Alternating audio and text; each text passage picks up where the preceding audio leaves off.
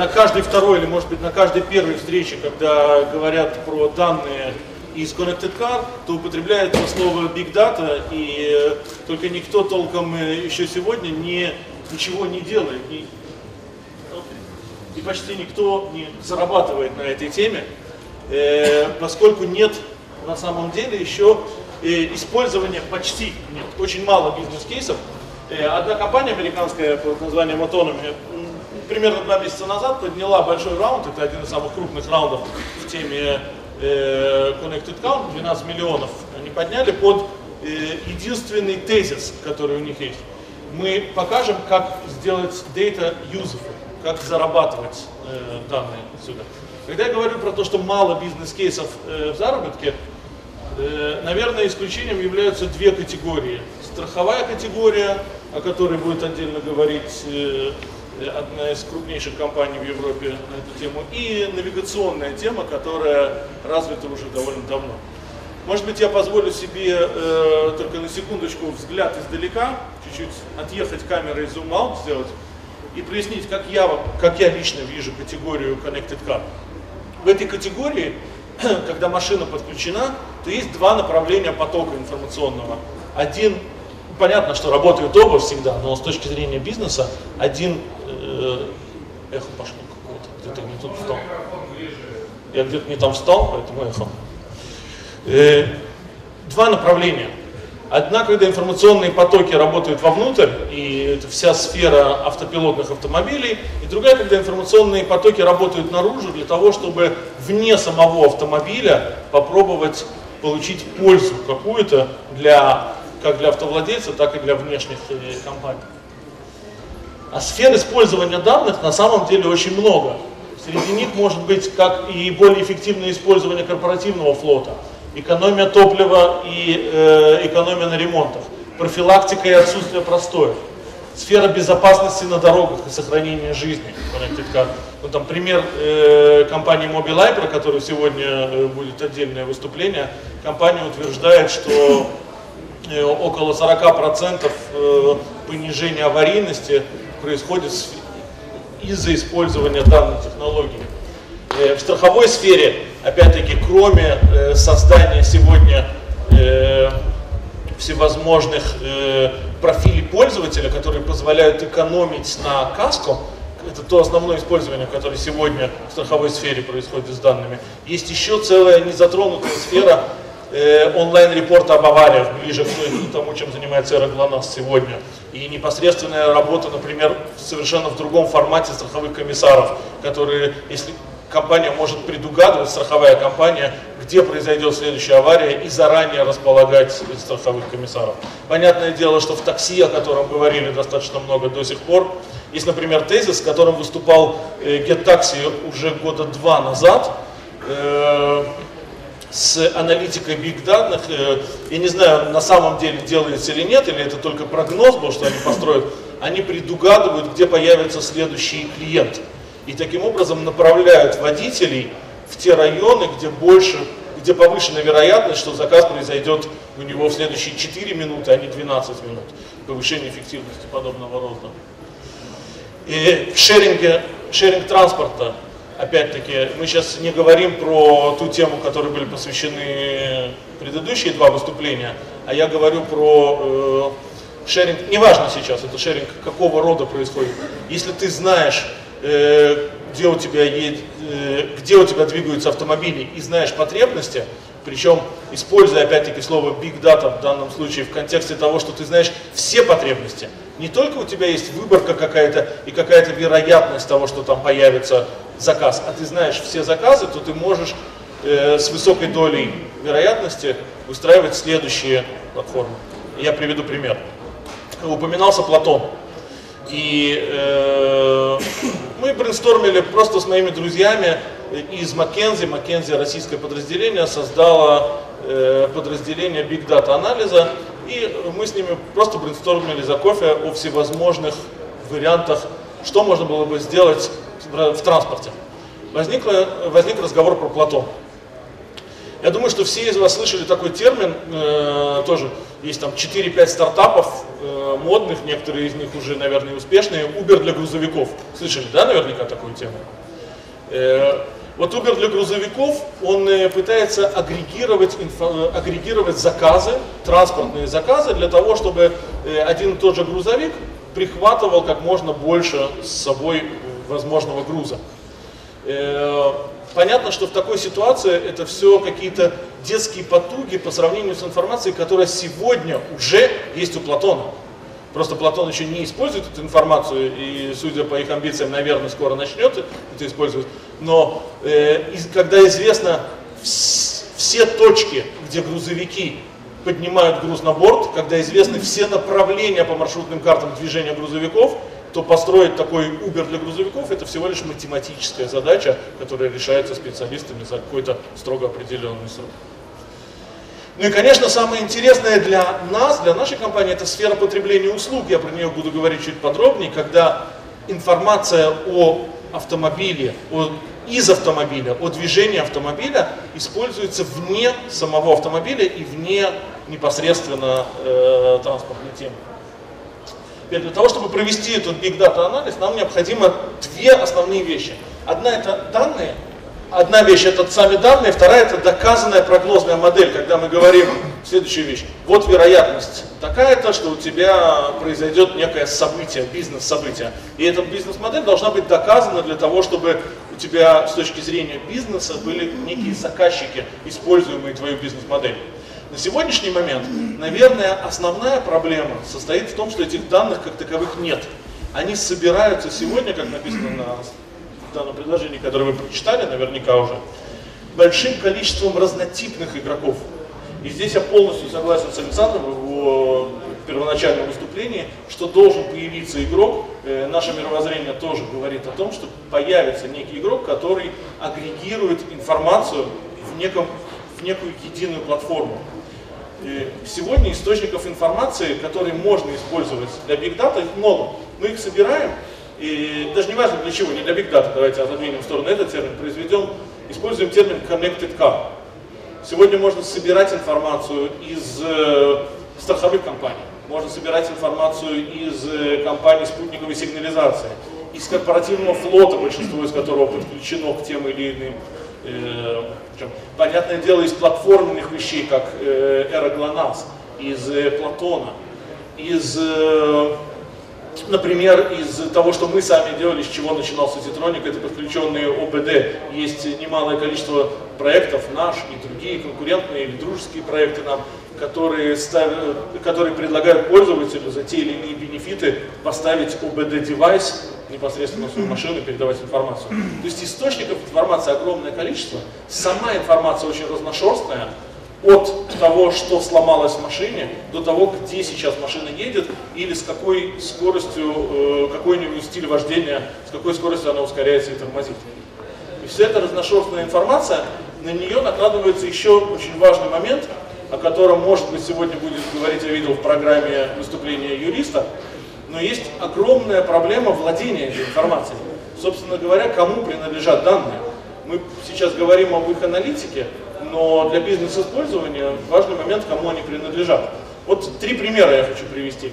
Понятно, что температура тормозных дисков – это данные, которые э, производитель автомобиля OEM наверняка считает, что они принадлежат ему, и он хочет получать эти данные от автомобиля, и в современных, во всех автомобилях он и собирает эти данные на сегодняшний момент, для того, чтобы э, развивать и совершенствовать свои автомобили. Второй пример. Где мы? Местонахождение автомобиля. Ровно противоположность. Я думаю, что подавляющее большинство владельцев автомобилей будут считать, что местонахождение автомобиля это их данные. И это данные, на которые у них есть те или иные права. И то, что Эроглонас, Яндекс или страховая компания на данный момент знают, где находится автомобиль, еще не позволяет им коммерчески или как-либо использовать эти данные. Это такой важный и тонкий момент. То есть ты должен убедить владельца автомобиля дать согласие на это. И третье, э, некие агрегированные данные, как средняя скорость движения, которая непонятно кому принадлежит. С одной стороны, владелец может утверждать, что ему принадлежат эти данные, и в то же время производитель автомобиля тоже собирает эти данные для усовершенствования автомобиля, как пример. Э, в мире сегодня одна, один из подходов, так называемый, это подход Neutral Server, когда все данные собираются э, в единую систему. На самом деле в мире в теории на сегодняшний момент существует подход Neutral Server. На практике эти данные только начинают собираться в некую единую базу данных, единое облако, или как сейчас можно говорить, озеро, модно говорить озеро данных, чтобы не поднимать в облако, а сливать все данные, которые только могут быть в некое единое озеро, и дальше работать с этими данными. Нейтральный, потому что принадлежит и тем, и тем, и лишь бизнес-кейсы решат, э, у кого спрашивать разрешение на использование данных. У нас получается, что в облако данных идут данные из всевозможных от водителя, от э, внешних источников, от самой автомобиля подключенного.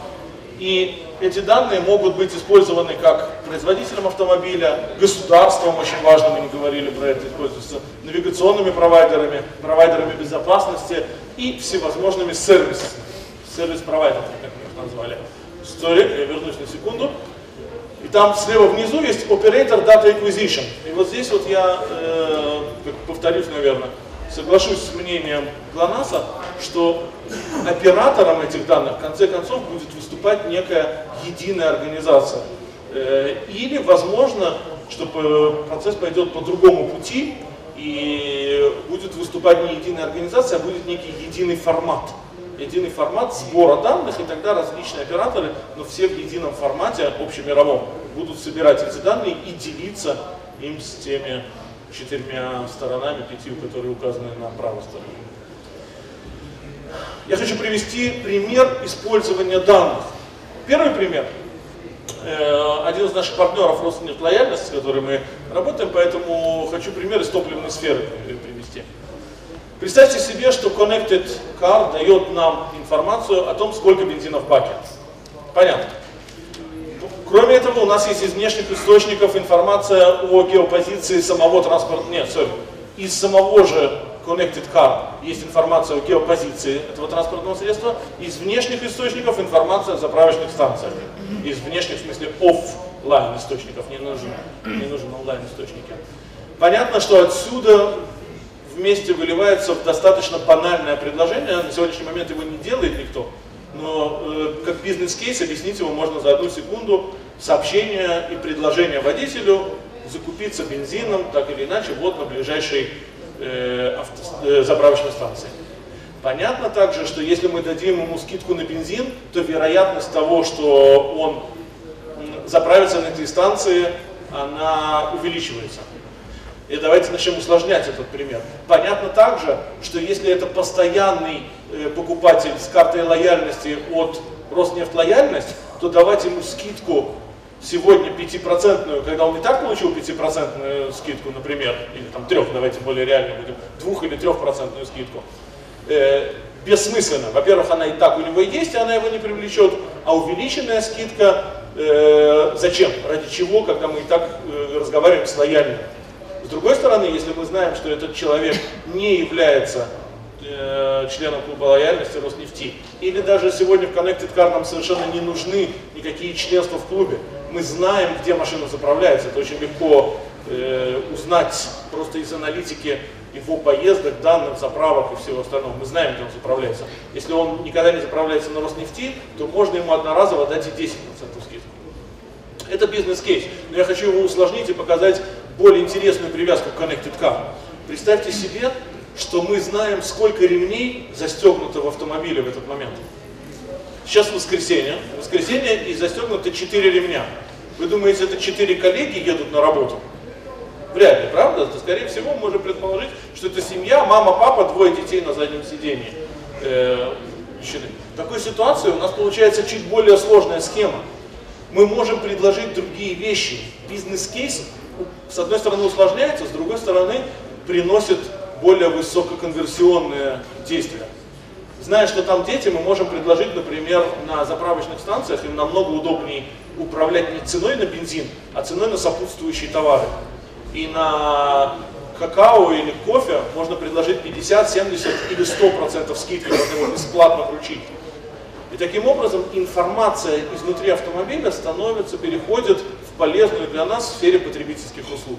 Это то, что я хотел с вами поделиться. И теперь еще чуть-чуть другое направление. На самом деле, второе основное направление нашей собственной аналитической работы – это возможность предсказывать поломки. Мы э, фокусируемся, кроме тех бизнес-кейсов, где мы работаем на на некого клиента в попытке понять, что полезного можно ему принести, мы фокусируемся на возможности предсказывать поломку автомобиля. Для этой цели собираем максимальное количество информации. Оп. С батареечками что-то не то. Здесь рассказ про то, как мы собираем информацию, поскольку э, он съехал на этом большом экране, то, коротко говоря, не важен источник информации. Это могут быть как наши собственные OBD, так и данные э, всевозможных других параметров от третьих, э, от третьих сторон, забивая данные вовнутрь о возможных malfunctionах, точнее не о возможных, о диагностике автомобиля, о поломках всевозможных, мы переходим к э, предложениям от автосервисов. Это то, кстати, с чего начиналось, и сегодня у нас тоже есть платформа по агрегации предложений от автосервисов, но ее основная функция – это э, понимание проблем, которые есть в автомобилях, сочетание между реальными починками и э, теми работами, которые были выполнены, и той диагностикой, о которой докладывала система, потому что совершенно не стопроцентное соответствие. Так или иначе, в результате мы собираем большое количество данных о работах, о работах по виду машин, по хорошо бы еще накладывать это, еще не начали делать это, но начинаем делать, накладывать это на стиле вождения, на погоду, на географию. И вот это об этом я сейчас скажу. Смотрите, у нас первый год, прогноз поломок э, э, могут сделать в основном производители автомобилей. Поэтому, может быть, не первый год, может быть, первые три года потому что это зависит от их работы, от качества материалов, от э, всего возможного. Они знают, у них в том числе есть информация. Я заканчиваю. И э, с этой точки зрения, э, поэтому есть гарантия на определенное количество лет, там, сегодня 3 или 4 в среднем.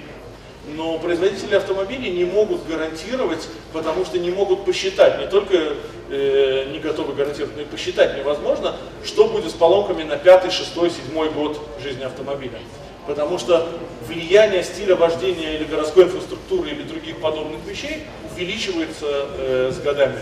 Я надеюсь, что мы сможем это посчитать и сделать прогноз, сделать прогноз поломок, некий вероятностный профиль каждого автомобиля. И на основе него, это последний слайд э, презентации, на основе него продукты. То есть снова, сама аналитика ничто без продуктов, которые можно построить на их основе. А продукты это в тот момент, когда мы можем считать вероятность поломок, то можно страховать поломки, можно уже внедрять некий лизинг машин, не двух- или трехлетний, как сегодня максимум лизинг, а четырех- или пяти- или семилетних машин. Можно создавать абонементы на ремонт и так далее.